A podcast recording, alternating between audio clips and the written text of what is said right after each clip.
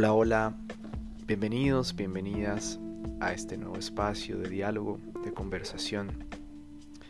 Este es un podcast que he querido llamar precisamente el pararrayos, para usar una imagen que encontramos eh, en unas cartas que alguna vez encontré en los escritos de, del famoso filósofo de Envigado, Fernando González, las cartas llamadas las cartas a Ripoll. Eh, son unas cartas de orientación y de inspiración cristianas. Unas cartas que él se escribe con, con un personaje muy interesante, monje benedictino por allá en los años 60 en Medellín. Y él utiliza esta palabra para rayos en una de esas cartas para expresar eh, ese espacio que se ha abierto entre estas dos almas, entre estas dos personas, eh, ese espacio de libertad, de conversación, de construcción, de profunda creatividad. ¿Qué es lo que hace un pararrayos? Pues finalmente parar un rayo y aunque nos pueda parecer un poco negativo, es en realidad algo positivo, él, Fernando González, aplica la palabra para rayos, pues al lugar en donde vive este monje, porque le parece que el encuentro con él ha sido iluminador, le ha permitido reconocer en su propia existencia nuevos modos de decirse, de encontrarse, de reconocer viejas y nuevas elucubraciones, iluminaciones. Y de alguna manera este monje y su casa han sido para Fernando González, pues eso, un pararrayos. Entonces, bienvenidos, bienvenidas. Vamos a tratar de hacer esta reflexión de manera semanal, así que desde ya los invito a que compartan este espacio. Nuestra primera conversación la he titulado traigo fuego.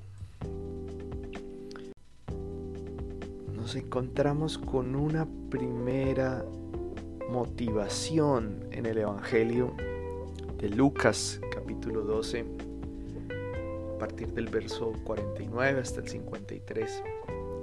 Es un texto muy difícil y voy a tratar de, encontrar alguna reflexión que nos permita dilucidar de qué manera pues podemos encontrar iluminaciones para nuestra vida como cristianos y cristianas o si eres una persona que, que tienes curiosidad por estos temas.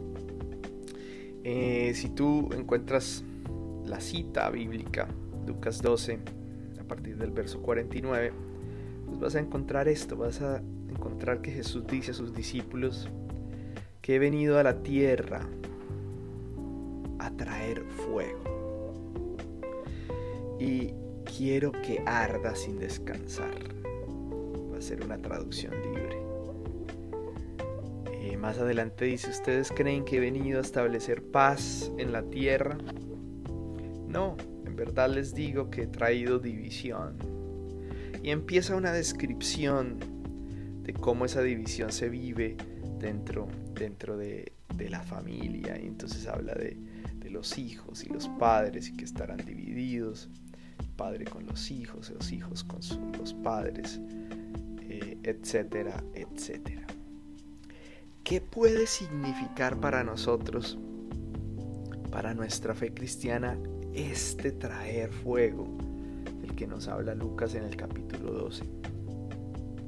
Puede significar. Ciertamente es, una, es un texto de difícil interpretación. Lo primero que diríamos es lo siguiente, que probablemente es un texto que describe una situación comunitaria. Es decir, los evangelios fueron escritos en, un contexto comunitario particular. Fueron escritos para anunciar a Jesús eh, en el horizonte de, de la vida de una comunidad cristiana por allá en el primer siglo, ¿no? Imagínense entonces a qué comunidad le escribe Lucas cuando escribe esto, cuando pone en palabras de Jesús esto que está diciendo en este Evangelio. Probablemente es una comunidad que vive profundos, profundos conflictos. Podemos imaginar que sea una comunidad, por ejemplo, judía, de origen judío, que en cuyo seno se, pues, han vivido esta división a partir de la fe en Jesús.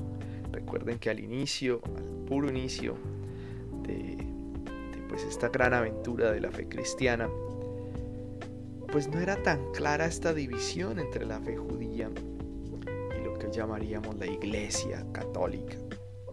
Porque al inicio fueron judíos que creyeron en el Mesías, en Jesús. Podemos recordar, por ejemplo, a Pablo, cuando, cuando describe el trabajo misionero de Pablo pues, en el Nuevo Testamento, pues, ¿qué es lo que hace Pablo? Fundamentalmente ir a las sinagogas, y predicar en las congregaciones de los judíos, ¿no? De los judíos de la diáspora. Entonces es muy importante esto. Probablemente Lucas le está hablando a una comunidad cristiana que vive divisiones en el ámbito familiar, es decir, personas que no están de acuerdo con, la creencia en Jesús como el Mesías. Y, y por eso la realidad de la división, en vez la paz,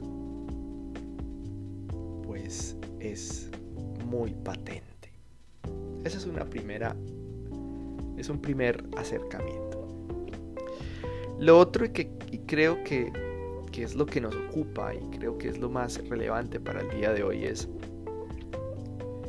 que es muy importante reconocer que la fe cristiana no promueve el compromiso con el statu quo, es decir, con el modo de ser y actuar, tanto a nivel personal, familiar, social o político. Es decir, el Evangelio no es una buena noticia que habla solo de un futuro más allá de la vida, sino que la fe cristiana promueve un anuncio que vincula esta realidad, es decir, no son dos realidades de lo que se habla en la, en la escritura, lo que creemos como cristianos y cristianas, permea o debería permear nuestra vida personal y comunitaria. No la imaginada, no la, la ideal, sino esta. Papa Francisco habla mucho, por ejemplo, de esta idea de no anestesiar la vida. La fe cristiana no puede anestesiar la vida es decir, que actúe como una especie de antídoto que, que nos hace meter los problemas, las crisis o incluso las cosas buenas por debajo de la mesa, por debajo de la alfombra. La fe cristiana nos vincula a nuestra propia realidad para encontrar allí pues los pasos de ese caminante que es Jesús. ¿De qué manera? Esta sería la pregunta de qué manera Jesús, de qué manera Dios ya camina propia vida y en mi propia realidad. Y por eso es necesario el discernimiento. Entonces podemos leer este Evangelio cuando Jesús dice, he venido a traer a la tierra fuego. Podemos leerlo en nuestra propia vida. Es algo que se puede aplicar a nuestra vida personal y familiar. Y entonces yo encuentro algunas preguntas. Por ejemplo, ¿qué es aquello que no debo anestesiar en mi vida personal? ¿Qué es aquello que debo encarar con firmeza y determinación en mi vida? Puede ser a nivel afectivo, puede ser a nivel laboral,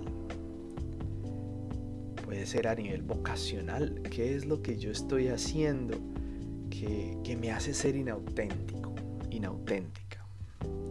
¿Qué es eso que tengo que encarar? ¿Qué decisiones no he querido tomar? ¿Qué personas, por ejemplo, no deberían estar en mi vida en este momento? Y yo no he querido asumir ese conflicto porque eh, resulta que es más fácil anestesiar el problema y la crisis. ¿Qué personas no deberían estar en mi vida porque me hacen daño? ¿De quiénes me debo alejar? O al revés, ¿quiénes deberían estar en mi vida y yo mismo y yo mismo he alejado? ¿A quiénes debo pedir perdón? La fe nos habla allá, en esas heridas, en, la realidad concreta de nuestra vida y nos hace pensar sobre, sobre, sobre ella, sobre la vida.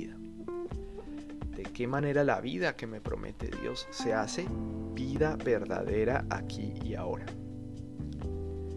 Y por eso la materia prima de la oración es precisamente esa realidad, no es otra. Eh, importante eso. Luego también este Evangelio nos habla sobre nuestro modo de vida en sociedad, la política, la economía. Uno se preguntaría, por ejemplo, qué aspectos de nuestro sistema político económico merecerían ese fuego que ha venido a traer Jesús. Suena fuerte, pero es así. La iglesia en la historia ha vivido el error de, de consagrar el poder reinante. Porque cuando la iglesia y el cristianismo se unen al poder, se traiciona el mismo anuncio de Jesús. Porque Jesús es Dios, porque nosotros nos debemos a Dios.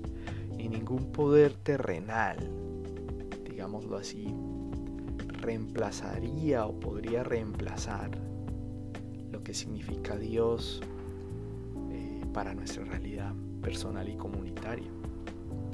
Y por eso es elemento crítico, es elemento revelador, es elemento que, promueve el discernimiento. Es muy importante no perderlo. Por eso la pregunta suena fuerte. ¿Qué, qué aspectos de, nuestro, de nuestra vida social merecen fuego? Merecen ser cambiados, merecen ser transformados. Obviamente no es una llamada a la violencia por la violencia, pero sí a tratar de discernir en comunidad a través del diálogo y de la, de la argumentación razonable cuáles son esos cambios necesarios para construir una sociedad más humana, más justa, más, más en la verdad, más auténtica, en donde no haya miseria, en donde no haya hambre, violencia, en donde todos quepamos, ¿no? A lo mejor yo estoy muy bien, a lo mejor la respuesta a esta pregunta es que estoy muy bien, estoy viviendo maravillosamente y los demás todos viven como tú. ¿Dónde está tu hermano? diría el Génesis, ¿no?